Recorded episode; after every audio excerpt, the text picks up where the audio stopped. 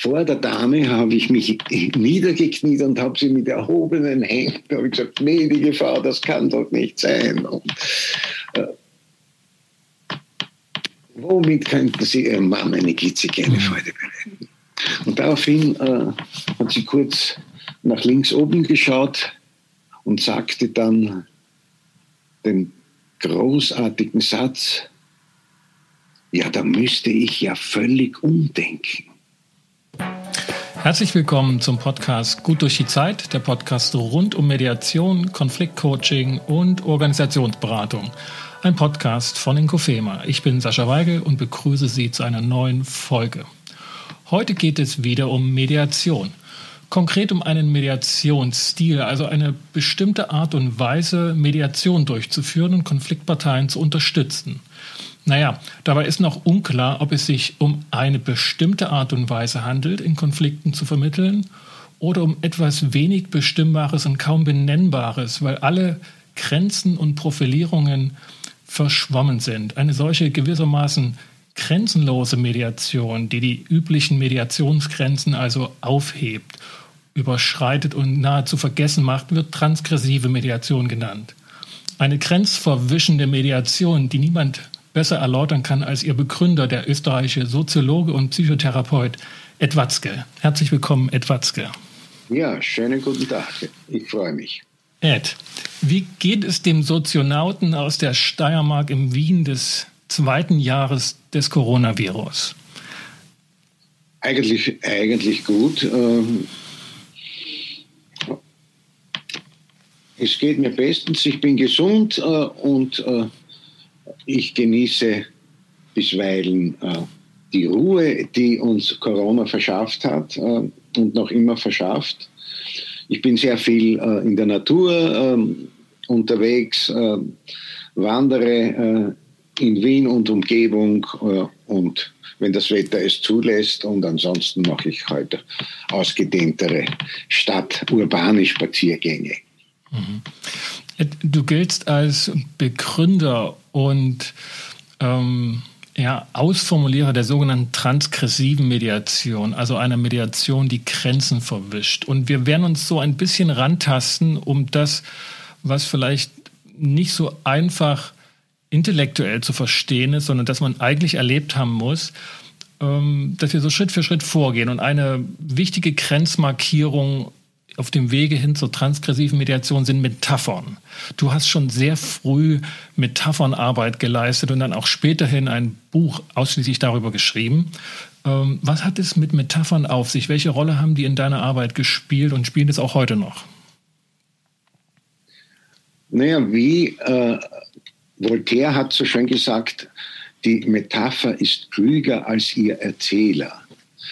Ähm, und Metapher heißt ja wortwörtlich aus dem Griechischen übersetzt äh, Metapher, nämlich etwas darüber tragen, äh, über ein bestimmtes Bedeutungsmuster ein anderes Bedeutungsmuster zu legen. Ähm, und die Metapher aktiviert in unserem Gehirnen ganz was anderes und viel mehr als jetzt äh, eine sprachliche und logische äh, Sequenz. Äh, die beschäftigt sozusagen die Ratio, aber die Metapher ähm, ist ja ein Muster, ein Bild, die beschäftigt nicht nur die Ratio, sondern auch äh, das sogenannte episodische Gedächtnis. Das heißt, viel mehr Hirnregionen wären da. Das hat man auch schon empirisch nachgewiesen. Wenn man eine Geschichte erzählt, dann äh, spielt natürlich äh, sich viel mehr ab und andere Hirnregionen und vor allem die Gefühlswelt kommt da auch zum Zug. Mhm. Da ich überzeugt bin, dass Mediation äh, ist viel weniger eine Wissenschaft und viel mehr eine Kunst. Und, und damit du auch ein Künstler oder der Mediator auch ein Künstler dann? Ja, durchaus. Also ich würde sagen, es gibt ja den Begriff Lebenskünstler. Ähm, das äh, schreibt man halt Menschen zu, die es, denen es gelingt, in allen möglichen, auch schwierigen Situationen äh, gut damit äh, zu Rande zu kommen. oder die ganze Resilienzforschung und so. Es gibt so Phänomene, wo eben Menschen aus ganz schwierigen und tragischen und beschissenen Verhältnissen äh, gestärkt daraus hervorgehen. Mhm. Vielleicht ist das ein, ein, bürgerliches Zitat, aber im Lebenskünstler hieß es eine lange Zeit, der hätte von beiden keine Ahnung. Und wenn ich mir das anhöre, dass Metaphern wirken, dann, dann ist es nicht ohne die Konfliktparteien denkbar. Ne? Die sind ja nicht, ähm, die Metapher wirkt nicht aus sich selbst heraus. Was heißt das für den Mediator? Also wenn die These stimmt, dass die Metapher nicht aus sich selbst wirkt, sondern ja irgendwie andocken muss, sie muss auf was, etwas fallen, was die Medianten vielleicht noch nicht bewusst beschäftigt, aber wo sie zumindest ange, also anschlussfähig sind. Wie, wie, wie muss der Mediator, die Mediatorin Metaphern dann verwenden? Das ist ja mehr oder weniger ein Test. Ja, zum einen ähm, ist mindestens genauso wichtig, was äh, eine Metapher ausdrückt, äh, wie sie vermittelt wird. Also die Sprache, der Rhythmus, die Stimme. Äh, also wenn der Adressat ähm, durch die melodische, ruhige, rhythmische Art des Sprechens in eine leichte Trance fällt, dann sind die Menschen in diesem, in diesem Zustand am empfänglichsten für neue Impulse. Mhm. Und wie der Blaise Pascal, der berühmte Mathematiker, ähm, glaube ich, der hat ähm, irgendwie in den 17. Jahrhundert äh, herumgelebt. Ähm, der äh, war ein blendender sozusagen Mathematiker und der hat mal eine Lebenskrise gehabt. Man könnte halt sagen, er hat einen Midlife-Geist gehabt und da hat er sich zurückgezogen von der Welt und hat halt über sich und diese nachgedacht und hat dann nach sozusagen äh, dieser Phase hat er ähm, diese, finde ich, ganz tolle These aufgestellt, dass er gesagt hat, es gibt zwei Arten von Logiken. Die eine ist die Logik, Mathema Geometrik oder so hat er das gemeint, also das mathematische, logische. Ähm, und die zweite hat er genannt äh, äh, Raff, Raffinesse. Die Logik Raffinesse, also die sehr verfeinerte und raffinierte. Und ins Deutsche wird das übersetzt ähm, die Logik des Herzens. Man könnte auch sagen, emotionale Intelligenz äh, ähm, hat auch damit zu tun. Und da hat damals der Pascal schon gesagt, um jetzt mit der Logik, um das Herz sozusagen zu erreichen, dann nutzt einem die mathematische, äh, formale Logik und das logische Schließen überhaupt nichts. So kann man das Herz nicht erreichen. Da bedarf es, hat er schon damals geschrieben, äh, der Kunst der Metaphorik. Mhm. Also mit Symbolen und Bildern und Metaphern äh, kann man äh, das Herz äh, erreichen. Also in allen Herzensdingen ähm, ähm, ist es meist sehr wenig hilfreich, äh, mit logischen, ähm, wie auch immer, äh, zusammengepassten Konstrukten zu arbeiten. Okay, also mit Metaphern können wir die Logik des Herzens erreichen, wie sozusagen als trojanisches Pferd die Logik der Geschichte nutzen, um dann ähm, das Herz aufzuschließen. Vielleicht noch ein zweiter Punkt auf dem Weg zur transgressiven Mediation, was es damit dann auf sich hat. Steht diesem Weg zum Herzen vielleicht auch das entgegen, was du mal Normopathie genannt hast? Mhm. Das stammt aus einem sehr frühen Buch, aus den Nullerjahren von mhm. dir und schien mir, als ich das damals gelesen habe, als Jurist auch, der eine gewisse Affinität zu internalisierten Regelbefolgung hat, ähm, eine sehr treffende Beschreibung. Was verstehst du unter Normopathie? Ja, ähm, ich verstehe darunter äh, eine Überdosis an Angepasstheit. Äh, äh, ein, es ist immer eine, eine Frage der Dosis, ob es giftig ist oder heilsam ist. Und so ist es auch mit den Einhalten von Regeln. Es gab ja in Österreich zu Zeiten Maria Theresies gab es den sogenannten Maria Theresien Orden, der an Militärs verliehen wurde, die einen Befehl verweigert haben, weil sie in der konkreten Situation in der Schlacht äh, sicher waren, äh, das ist jetzt die falsche Intervention, ich mache jetzt ganz was anderes. Und wenn das erfolgreich war, dann wurden sie mit diesem Orden ausgezeichnet. Und das finde ich, äh, finde ich ganz toll, dass es so etwas gegeben hat, gerade beim Militär, was ja eine extrem hierarchische, verregelte äh, Struktur hat. Ähm, und wenn man sich ansieht, was in den letzten 100 Jahren seit Sigmund Freund auf dem Feld der Psychotherapie äh, sich getan hat, wie viele Überschreitungen, äh, äh also von, von Psychoanalyse mhm. zu strategischer Kurzzeittherapie von Steve DeShazer,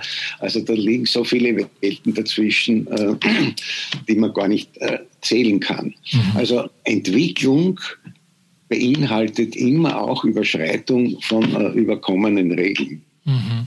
Ja, da, da, kann ich mich gut anschließen, vor allem mit diesen kleinen, wichtigen, überkommene Regeln, die sich überlebt haben. Und das ist manchmal auch erst auszutesten durch das Überschreiten.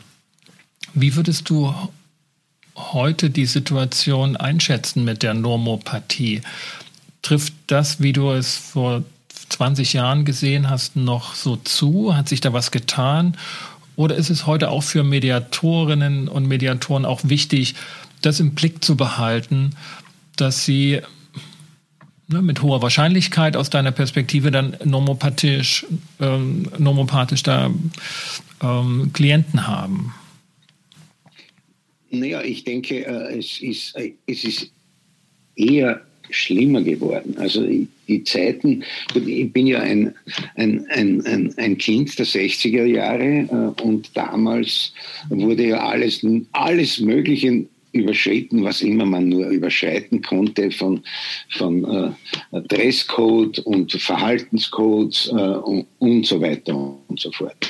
Äh, und ähm, in in Zeiten, jetzt abgesehen von Corona, das ist wieder ein eigenes Kapitel, aber auch abgesehen davon, äh, finde ich, ist es sehr, sehr viel enger geworden. Und mit dieser ganzen politischen Correctness und in amerikanischen Universitäten äh, darf man ja die Odyssee, die alten Griechen nicht mehr lesen, weil das beinhaltet vielleicht traumatisierende Stellen. Und so, da gibt es also unglaubliche Skurrilitäten. Äh, und das äh, das macht mich sehr äh, bedenklich. Mhm. Okay. Mhm. Ein dritter Punkt noch, und dann, und dann sind wir direkt dort, ähm, was transgressive Mediation sein kann. Und der schien mir noch wichtig. Du beschriebst die Arbeit von Mediatoren hauptsächlich auch als Enttäuschungsarbeit. Also dass Mediatoren auch enttäuschen müssen, beziehungsweise Enttäuschungen benennen müssen und in der Hinsicht dafür stehen, auch für die Konfliktparteien.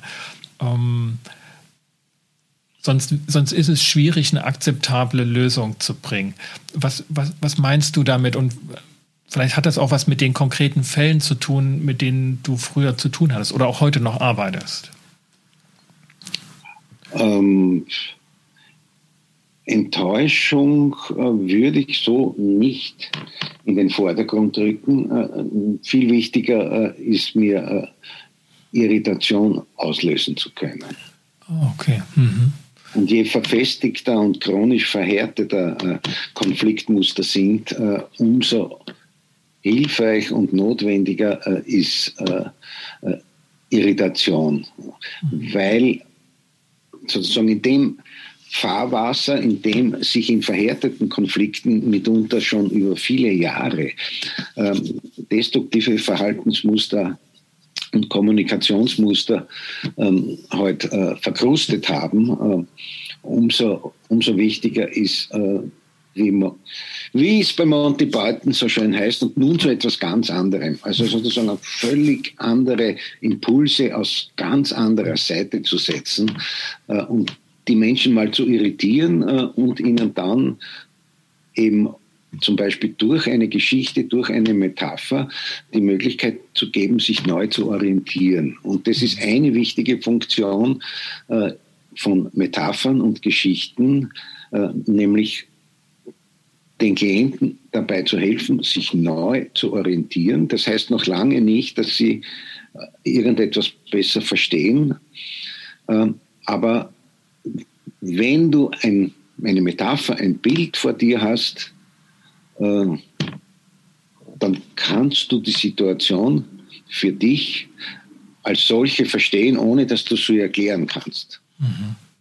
Es ist als, als Angebot und die Parteien machen dann das, was sie auch damit machen wollen oder was sie auch damit ja. beschäftigt. Und die zweite Funktion von Geschichten und Metaphern ist, dass sie einen, ein Angebot zu einer Lösung aus der Situation beinhalten. Mhm. Okay. Also wenn ich die Punkte nehme, Irritation schaffen, also um aus einem festgefahrenen, auch verhärteten ähm, Perspektive heraus, die die Konfliktparteien meistens haben, wenn er hoch eskaliert ist und, und mhm. man fast schon mhm. sagen könnte, es ist chronisch. Ähm, dass sie also Irritation erfahren, dass sie normopathisch ähm, da auch in ihrer Normopathie irritiert werden. Ähm, und dann sind sie sozusagen mittendrin in der transgressiven Mediation. Also was ist wichtig, wenn man so arbeiten will? Also ich habe mich, oder konkrete Frage, würdest du sagen, das ist ein Mediationsstil, der also erlernbar ist, der lehrbar ist, der übertragbar ist, oder ist er mit dir als Person, als Original verbunden und naja, das ist halt eine ganz eigene, höchstpersönliche Vorgehensweise? Nein, na, ich würde das durchaus äh, als erlernbar äh, ansehen. Äh, und es ich, ist auch so, dass äh, ich immer wieder ähm, erfreulicherweise kriege ich immer, immer wieder Mails von Menschen, äh, die mein Buch gelesen haben, Mediatoren, und die mir dann schreiben, äh, sie haben eben so einen verhärteten und verknorksten Fall und mhm. alles, was sie versucht haben mit herkömmlichen Phasengeschichten und so, hat nichts gefruchtet und dass sie dann sozusagen, weil sie wirklich ihr ganzes Pulver verschossen haben, dass sie dann gesagt haben, so, jetzt probieren wir es einmal äh, mit dem Ansatz vom Ed Watzke äh, und siehe da, äh ein kleines Wunder ist geschehen. Äh, die Verhärtung ist aufgebrochen und es wurde eine äh, für alle zufriedenstellende Lösung gefunden. Allerdings braucht es einen gewissen Mut, sich mhm. anders zu verhalten, als die Klienten das äh, sich äh, vorstellen. Mhm. Und das gibt von Milton Erickson, von dem großen und großartigen Kommunikationsweltmeister und äh, Hypnotherapeuten, der hat gesagt, die Wahrscheinlichkeit einer Veränderung äh, in den Patienten, die steigt mit der Unvorhersehbarkeit des Verhaltens des Therapeuten. Das heißt umgekehrt, wenn sich ein Therapeut genauso verhält, wie der Patient sich das vorstellt, ist die Wahrscheinlichkeit einer Veränderung eben bei massiven und verhärteten Mustern äh, sehr, sehr gering. Und das, mhm. finde ich, ist auch trifft auch wie vieles äh, auf Mediation zu. Mhm. Dann, dann steigen wir dort direkt ein. Also der Mediator, die Mediatorin muss auch ihre eigene Normopathie überwinden. Ja, das, was sie gelernt hat. Humor sollte. Ja. Humor hilft auf jeden Fall. Genau. Ja, ne? Vieles leichter äh, mit Humor. Äh, ja. Es geht mitunter ohne Humor auch, aber das ist halt mühsamer und weniger äh, erfreulich und mhm. unterhaltsam. Okay.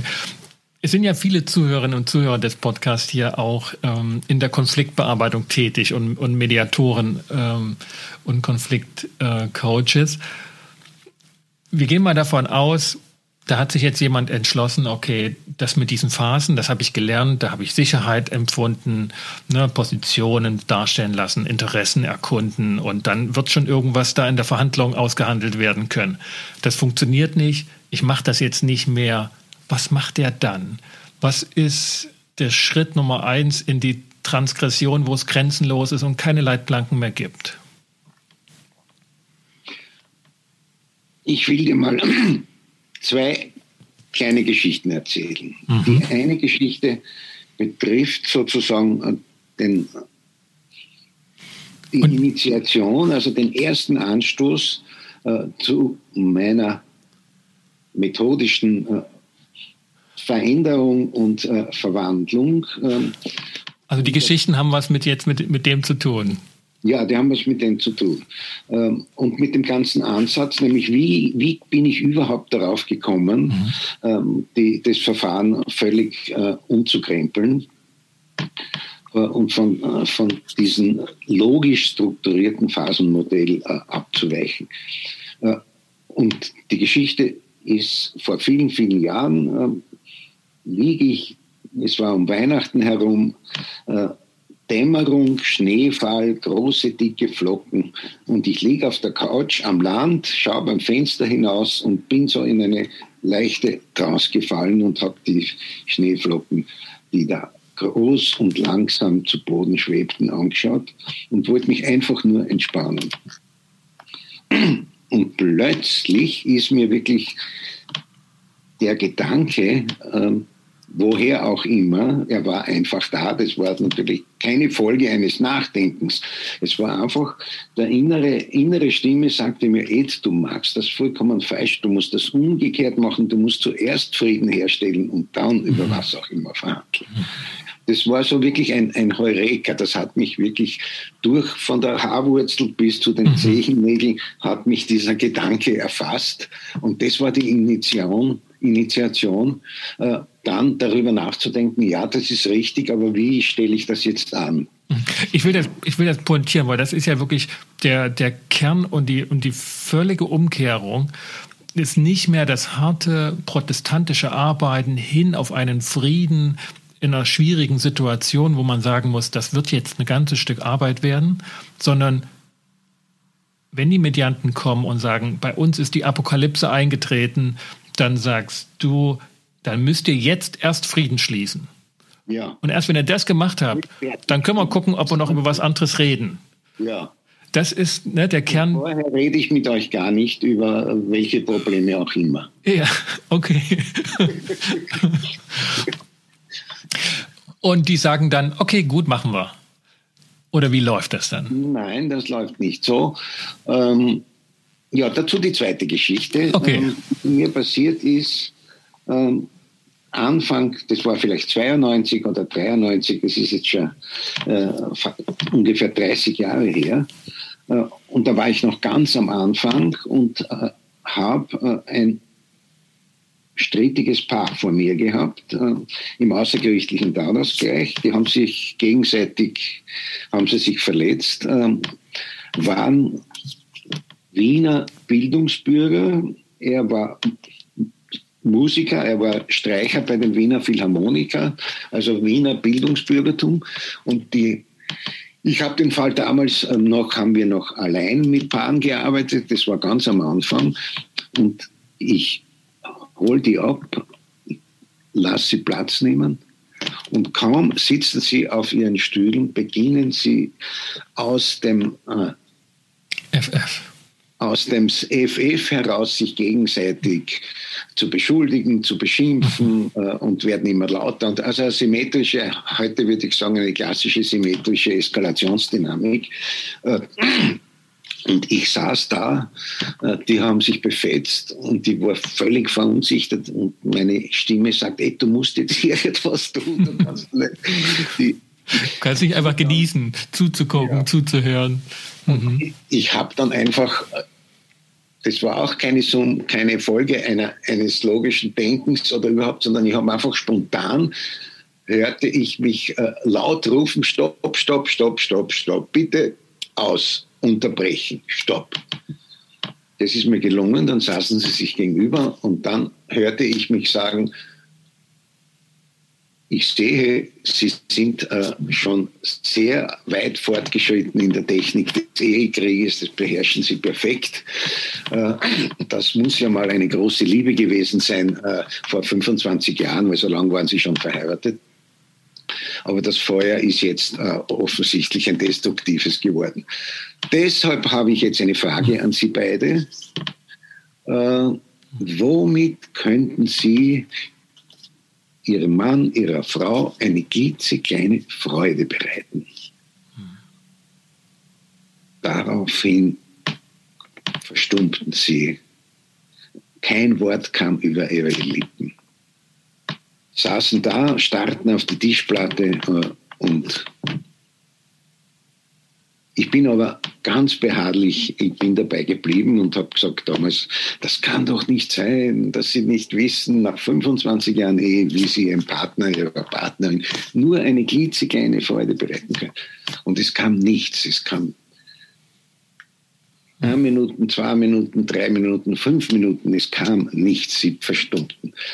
Daraufhin habe ich mich auf die Knie geworfen, habe mich vor der Dame habe ich mich niedergekniet und habe sie mit erhobenen Händen habe ich gesagt, gnädige Frau, das kann doch nicht sein. Und, äh, womit könnten Sie Ihrem Mann eine klitzekleine Freude bereiten? Und daraufhin äh, hat sie kurz nach links oben geschaut und sagte dann den großartigen Satz, ja, da müsste ich ja völlig umdenken. Und ich sagte, ja, wenn ich Sie fragen würde, wie können Sie Ihren Mann ärgern? Ja, hat sie gesagt, ah, Fischmehl, Und diese Szene äh, hat mir damals schon Anfang der 90er Jahre, ich habe das zwar lustig gefunden, aber ich habe es nicht kapiert. Ich habe noch viele Jahre gebraucht, um diesen Hinweis, den versteckten, den mir diese Frau gegeben hat, dass man nämlich zuerst umdenken muss, um dann. Das, da habe ich leider, leider ist diese Perle an mir vorbeigerollt äh, und ich habe noch Jahre gebraucht, um das zu probieren. Aber in dieser Szene ist eigentlich sehr, sehr viel enthalten. Mhm. Das ist ja auch eine, eine, ein Konflikt, der, der für die Konflikte steht, mit denen du hauptsächlich gearbeitet hast. Hocheskalierte, sehr chronisch ja. über Jahre hinweg sich entwickelnde Hassbeziehungen, sehr verletzend, sehr ähm, auch im zwischenmenschlichen Bereich. Also ist jetzt nicht, nicht im, im Sinne von Wirtschaftsorganisation oder Umweltmediation, Gruppen, Großgruppen, sondern schon das intime, höchstpersönliche Zusammenleben von Menschen, Nachbarn, Ehepartner, Familienangehörige. Ähm, und an diesen Konflikten, also da wo nicht jeder hingeht auch, also nicht jeder Mediator, also was schon, was schon auch ein ganzes, ähm, ganz gehöriges Potenzial an, an Selbsthygienebedarf und an Bereitschaft, sich da zu engagieren. Ähm, da hast du das entwickelt. Ähm, und du sagst, du hast auch nach dieser Szene noch lange Zeit gebraucht, um diesen Hinweis dann zu verstehen und auszuformulieren. Genau, bis zu, bis zu so einem weihnachtlichen Abend auf der Couch, wo mir das, mhm. sozusagen, die beiden Geschichten haben sehr viel miteinander zu tun, aber ich habe, wie gesagt, äh, ich weiß nicht wie viele Jahre, aber es waren einige Jahre äh, gebraucht, um äh, eigentlich diesen Hinweis von dieser äh, mhm. Wiener äh, Ehefrau methodisch äh, auszuwerten. Das, das klingt und das erinnert mich ähm, an die Erfahrung, die wir auch aus anderen Gebieten haben. Nehmen wir mal die Therapie von Alkoholikern, wo doch auch im Alltagsverständnis deutlich wird, es, es braucht erst diesen ganz eigenen Impuls, die Bereitschaft, jetzt damit Schluss zu machen. Ja. Und das ist der Ausgangspunkt. Und, und dann geht die Arbeit eigentlich erst los, wirklich nüchtern zu bleiben und Abstinenz zu bleiben. Und dafür braucht man Unterstützung. Aber dieser Moment, den kann man den Personen nicht abnehmen in der Therapie oder in der Unterstützung. Würdest du sagen, das ist der ähnliche Effekt von so langjährig geübten, ja, wie sagt man so, Hassbeziehungs, Hassbeziehungen, dass dieser Moment Klick machen muss? Und jetzt denke ich um. ja, durchaus. Also ich glaube, es gibt, es gibt sozusagen äh, Formen von Veränderung, die nach dem Muster steht, der Tropfen hüllt den Stein verlaufen. Und es gibt aber auch sowas wie einen Paradigmenwechsel, äh, der sehr sprunghaft ist. Und wo du plötzlich eben äh, ähm, ganz anders darüber denkst, fühlst und handelst. Mhm.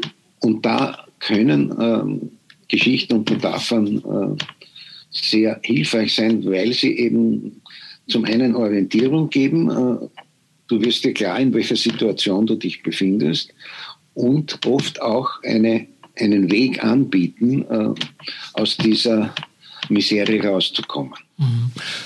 Der Gedanke kommt mir gerade, weil du, du bist ja auch Psychotherapeut ähm, und, und äh, was du erzählst, ähm, klingt mir das ja auch durchaus als praktizierende Psychotherapeut, also ja. äh, beziehungstherapeutisches Vorgehen. Jetzt ist eine Norm, ähm, auf die viele Mediatorinnen in ihrer Ausbildung normopathisch auch eingeschworen werden. Mediation ist keine Therapie. Und wir arbeiten, Mediatoren arbeiten nicht therapeutisch und deshalb Finger weg davon.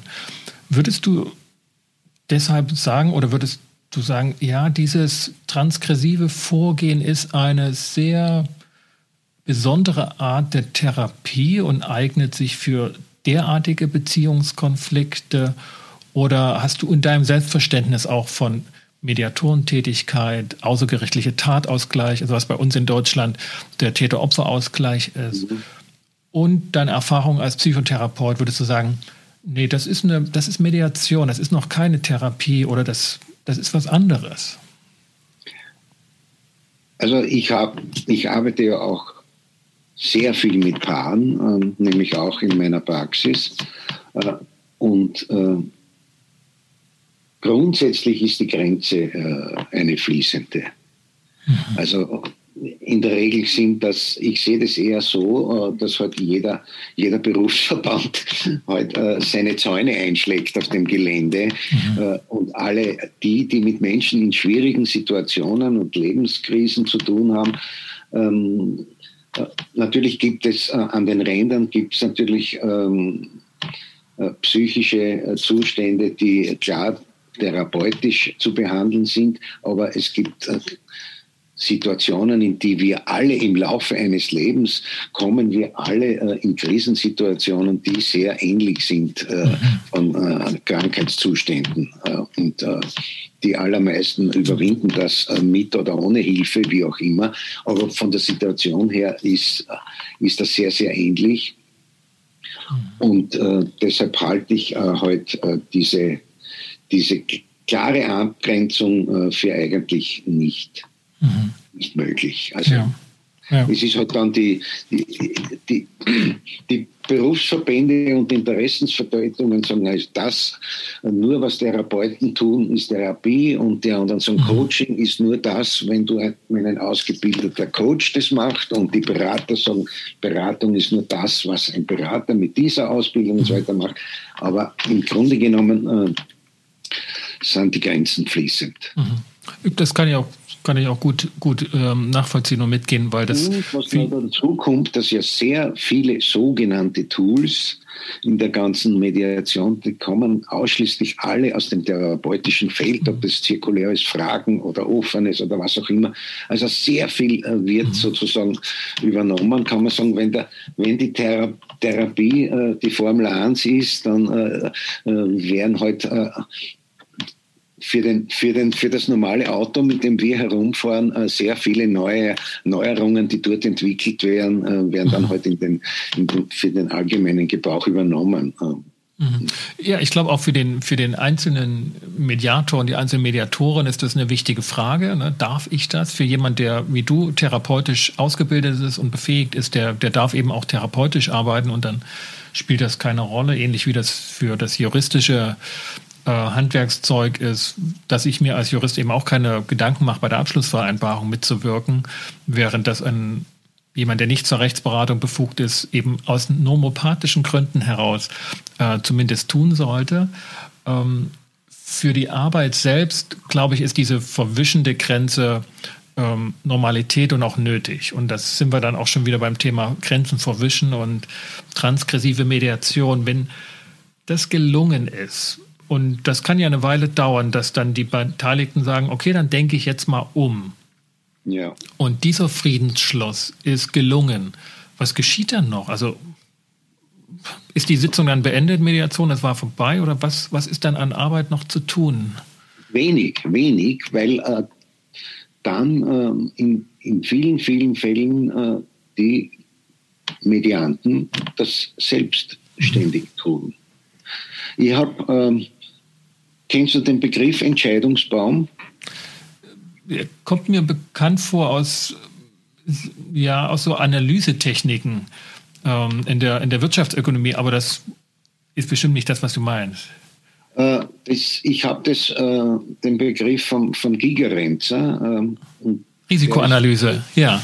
Max-Planck-Institut für Risikoforschung genau. und hat sich sehr viel mit Intuition beschäftigt äh, und auch ein sehr nettes äh, Buch, Bauchentscheidungen heißt es, mhm. kann ich sehr empfehlen, darüber geschrieben. Und der erzählt darin die Geschichte ähm, äh, einer großen amerikanischen Klinik, die das Problem hatten, dass die Intensivstation immer voll war. Äh, sie mussten deshalb viele Patienten, die eine gebraucht hätten, abweisen. Äh, gleichzeitig haben sie im Nachhinein festgestellt, dass da mehr als die Hälfte der Patienten gar keine Intensivstation gebraucht hätten und mhm. etliche davon auch noch erkrankt sind in der Intensivstation. Mhm. Daraufhin haben sie ein, ein, ein, ein wissenschaftliches Team, Forschungsteam beauftragt, äh, die Parameter zu finden, an denen man erkennen kann, ob jemand wirklich mhm. Intensivstation braucht oder nicht. Die haben das gemacht äh, nach einem halben Jahr und haben einen Katalog von, glaube ich, weiß ich nicht, 28 äh, äh, abzuklärenden Fragen ähm, und äh, bei der Aufnahme. Und sie haben das dann halt ab diesen Tagen haben sie alle aufnehmenden Ärzte nach diesem Verfahren ähm, festgestellt, Intensivstation ja oder nein. Das war sehr arbeitsaufwendig, hat mhm. sehr lange gedauert, aber hat eine Trefferquote von 98 Prozent gehabt. Also es sind dann äh, eigentlich dann aus, fast ausschließlich nur mehr die auf die Intensiv kommen, die es wirklich gebraucht Und die haben das zwei, drei Jahre lang gemacht und dann haben sie sich irgendwann im Team gefragt, das funktioniert zwar gut, aber ist sehr arbeitsaufwendig und könnte man nicht sozusagen Parameter finden, ähm, die es uns erlauben, eine ähnlich hohe Trefferquote, aber das viel einfacher ist. Und dann haben sie sich intuitiv ähm, und zwar eben nicht aufgrund irgendwelcher Überlegungen. Intuitiv haben sie drei Parameter herausgefiltert oder drei Parameter genannt. Äh, und der Entscheidungsbaum war dann, Patient kommt, äh, Arzt schaut sie an, ist Parameter 1 gegeben? Wenn ja, Parameter 2.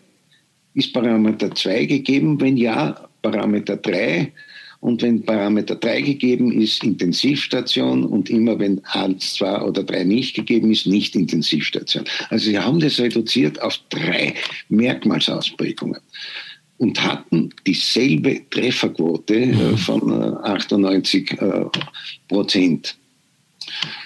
Und ich habe einen Entscheidungsbaum ähm, ähm, lange bevor ich wusste, dass das ein Entscheidungsbaum ist, nämlich auch eine intuitive drei Parameter, die für mich da ausschlaggebend sind, ob eine Mediation äh, positiv ausgeht oder ob sie scheitert. Und mein Entscheidungsbaum ist, erstens schaue ich einmal, wollen die Medianten wirklich? Mhm. Ist Ihnen das wirklich ein Anliegen und wollen Sie eine Lösung? Streben Sie das wirklich an? Und zweitens, wenn das gegeben ist, äh, dann schaue ich mal zweitens nach, sind die Medianten imstande, hier und jetzt konstruktiv zu kommunizieren, also COCO, sage ich immer in der Kurzform, mhm. oder sind sie schon seit langem DECO, also destruktiv äh, kommunizierend unterwegs? Und wenn A gegeben ist, also wenn Sie wollen und wenn Sie konstruktiv kommunizieren können, dann müssen Sie es drittens äh, nur noch tun und das tun Sie in der Regel. Und dann bleibt für mich, für mich hat sich methodisch mit diesem Ansatz ganz Wesentliches geändert, weil bevor ich, ich noch über die sogenannten Inhalte äh, mich auseinandersetze, prüfe ich einmal, wollen die wirklich und sind sie imstande, konstruktiv zu kommunizieren? Und wenn das gegeben ist, dann überlasse ich Ihnen das Feld und sage, ja, ich habe den Eindruck, wenn Sie wie Sie sagten, wenn Sie wollen und wenn Sie das auch konstruktiv können, dann tun Sie mal. Und dann beobachte ich und ähm, schalte mich erst dann ein, äh, wenn ich meine, die tun jetzt schon wieder, haben den Friedenspfad schon verlassen und sind wieder auf den Kriegspfad eingeschwenkt. Ah, okay, also dieses, dieses Wollen und Können, das ist der erste Schritt, dieses Friedens schaffen. Genau wo du dran arbeitest und wo du ja, auch. Und da bin ich sehr beharrlich. Ja. Da bin ich sehr mit nur verbalen Zugeständnissen gebe ich mich da nicht zufrieden. Da verlange ich von ihnen dann, dass sie ja, irgendetwas tun, äh, um ihr Wollen tatsächlich äh, zu bekunden. Ja, das war für mich, und das ist vielleicht auch so, so die, die letzte Gedankengang, die letzte Frage, die mich ähm, zur transgressiven Mediation jetzt für den Moment im Gespräch mit dir beschäftigt. Aber das war für mich einer der erhellendsten Momente ähm, bei der Fragestellung, wieso wird Mediation so positiv gesehen von Mediatoren in einer Welt, wo Konflikte alltäglich und überall vorhanden sind? Und weshalb wird es doch so selten in dieser Sichtweise dann genutzt? Ähm, das, das Mantra des Win-Win aus der Harvard-Verhandlungskonzeption herrührend ähm, das Mantra der Mediation wurde. Und bei dir ganz deutlich ist, nee, ihr müsst erstmal bezahlen.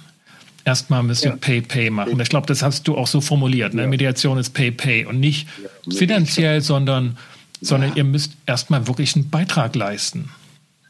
Oder auch äh, letztlich kommt es darauf an, äh, äh, und das sage ich meinen äh, Medianten äh, auch immer, äh, dass die Aussicht auf Erfolg sehr gering ist, wenn sie nicht bereit sind, an sich etwas zu ändern. Mhm. Wenn jeder nur darauf setzt, dass der andere, die Lösung kommt dadurch zustande, dass der andere sich verändert oder etwas an sich verändert, dann können sie meistens warten bis auf den St. Nimmerleinstag. Ähm, und äh, wenn sie nicht bereit sind, an, an sich selbst, nämlich an die Art und Weise zu denken, zu fühlen und zu handeln äh, und zu kommunizieren, äh, wenn sie da nicht bereit sind, an sich etwas zu verändern, dann halte ich das für vergebene Liebesmühe. Mhm. Mhm. Und das, das verstehen die Menschen erstmal meistens schon, jetzt mal mhm. als logisch äh, vernünftig. Ähm, ob sie es dann jetzt können, äh, ist eine andere Frage, aber ähm, das konstruktiv kommunizieren, äh, das äh, kann man ihnen wieder relativ einfach beibringen, wenn sie denn das auch wollen. Mhm. Da hilfe ich ihnen dabei, äh, einzelne Schritte und äh, wenn beides also gegeben ist, das Sollen und das Kroko, dann äh, habe ich schon oft und oft erlebt, dass Konflikte, die über Jahre äh, mit anhängigen Prozessen äh, ähm, sich hinziehen, dass die innerhalb von einer zehn Minuten, Viertelstunde dann eine Lösung haben. Mhm. Was äh, also ich habe ich hab so verschiedene Konfliktparteien oder Konfliktbeteiligte vor, vor, vor dem inneren Auge, die sagen, ich habe jetzt so viele Jahre mich reflektiert, ich habe so viel probiert in dieser, dieser Konfliktbeziehung, ob nun am Arbeitsplatz oder im Privaten. Äh, ich kann nicht mehr. Ich kriege es einfach nicht mehr hin, weil ich nicht mehr weiß, was ich noch tun soll. Also die mit so einem Verzweiflungspathos daherkommen, dass sie schon alles an sich geändert haben und der andere ist trotzdem so, wie er ist, nämlich unausstehlich. Und eigentlich das Problem. Was ist, wo ist der Ansatz falsch dessen, dass du sagst, dass du, dass du sagst, ja, aber sie müssen etwas an sich ändern und, und die sind ja heute auch nicht mehr ähm, unreflektiert. Ne? Wir leben ja seit Jahrzehnten ne, in, in, der psychotherapeutischen äh, Gesellschaft. Äh, das Innere und das Unbewusste ist ja nicht mehr unbekannt, dass es das gibt und wir ja, arbeiten alle an uns. Trotzdem. Äh, es dominiert uns trotzdem. Äh, mhm. Das ist so wie der Witz, Mann geht auf der Straße, sieht vor sich eine Bananenschale und sagt, scheiße, in fünf Meter wird es mich wieder auf den Arsch hauen. Also das, das Wahrnehmen ähm, ist noch lange keine Bewältigung der Situation. Ja.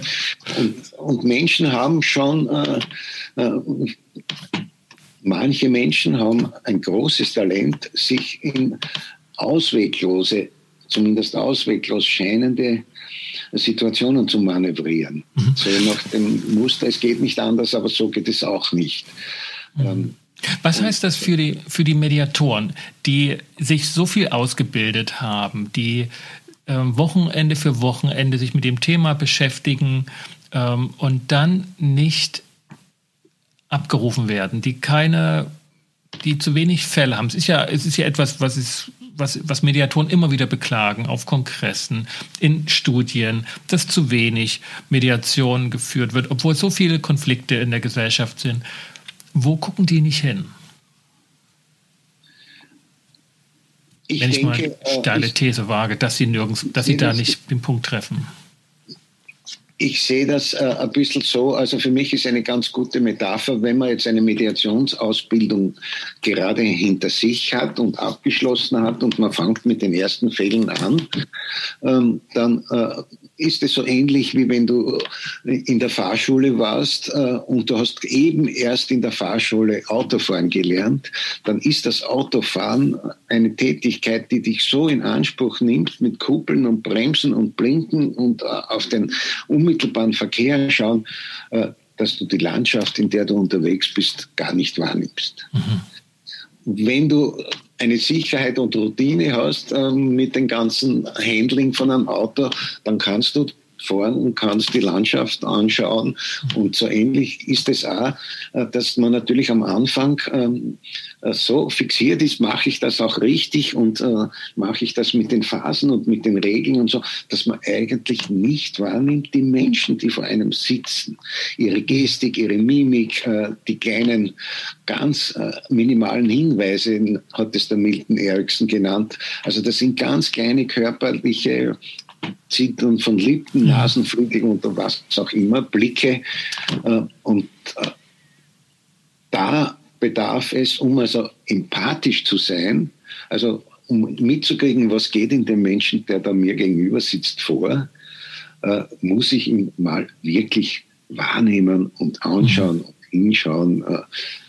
Blickkontakt, also das, was körpersprachlich sich abspielt. Mhm auch wie wir sprechen, halte ich für viel, viel, viel äh, wichtiger als das, was wir sprechen. Mhm. Für die transgressive Mediation haben wir da noch was vergessen? Gibt es einen Punkt, den wir noch nicht gestreift haben und der wichtig ist, um das zu verstehen oder auch durchzuführen? Ja, ich denke, der Humor. Der kam Humor, bisher zu kurz. Der kam bisher zu kurz. Ja, er, er hat es schwer. Der, der Humor hat es schwer heutzutage. Ne? Man kann nicht sagen, dass er überschätzt wird. Na, aber humorlose Menschen sollte man gar nicht erst ernst nehmen. Auch ein schönes Bonbon. Humor und äh, etwas, was wir auch noch nicht äh, erwähnt haben, was für mich auch eine große Rolle spielt, ist einfach der Zufall. Also sehr, sehr viel in unserem mhm. Leben passiert einfach zufällig und auch im ganzen Leben und auch in der Mediation ähm, kann äh, der Zufall eine, spielt auch eine große Rolle. Ähm, und äh, diese beiden äh, Elemente, äh, Zufall, Humor, und Mut, einfach den Mut äh, aufzubringen, äh, eben äh, Ungewohntes zu tun, zu sagen, äh, sich ungewohnt zu verhalten. Und das kommt aber, also ich bin ja, wenn ich, äh, wenn ich mediere, äh, bin ich phasenweise in einer Trance, in einer leichten Trance. Das heißt, ich schaue hin, ich schaue mir mal die Leute an, äh, mit allen meinen Antennen, die mir zur Verfügung stehen, ausgefahren, schaue an und dann höre ich in mich hinein, äh, nicht die linke Gehirnhälfte, äh, sondern die episodische, die rechte. Äh, was fällt mir, äh, welche Impulse kommen mir zu der Situation, zu der Person? Welche Geschichte, Metapher, Bilder, äh, Symbole? Und so taste ich mich heute intuitiv natürlich aus der Erfahrung schöpfend, äh, wie der Gigerenzer äh, ja auch sagt, äh, je mehr Erfahrung du auf welchem Feld auch immer hast, umso mehr solltest du dich auf die Intuition verlassen und je weniger du hast, umso mehr solltest du deiner Ratio vertrauen. Mhm. Ed Watzke, vielen Dank. Das ja. waren wichtige und hochinteressante Einblicke in deine Arbeit als ja, Grenzgänger ist schon, ist schon zu viel Grenz drin, ne? Ist schon so zu viel Rahmen, sondern wirklich in diesem Feld, das manchmal von hocheskalierten chronischen Konfliktparteien aufbereitet wird, um sich da zurechtzufinden und durchzunavigieren. Vielen Dank dafür. Ja, gerne. Hat mir Spaß gemacht und alles Liebe und viel Spaß und gesund bleiben. Wenn Sie, liebe Zuhörerinnen und Zuhörer, Fragen zu dieser Episode haben und noch etwas genauer wissen wollen, was transgressive Mediation ist, dann schauen Sie in die Shownotes auf die Webseite oder schreiben Sie mir eine E-Mail an s.weigel.incofema.de. Sie finden die Adresse auch in der Episodenbeschreibung und hinterlassen Sie auch gerne ein Feedback auf iTunes bzw. Apple Podcasts beziehungsweise auf Google. Das hilft auch diesem Podcast weitere Verbreitung zu finden. Bedanke ich mich bei Ihnen, dass Sie mit dabei waren und natürlich auch bei dir, Ed, dass du für diese Episode zur Verfügung standest. Baba. Baba. Ihnen, liebe Zuhörerinnen und Zuhörer, alles Gute und eine gute Zeit. Bis zum nächsten Mal.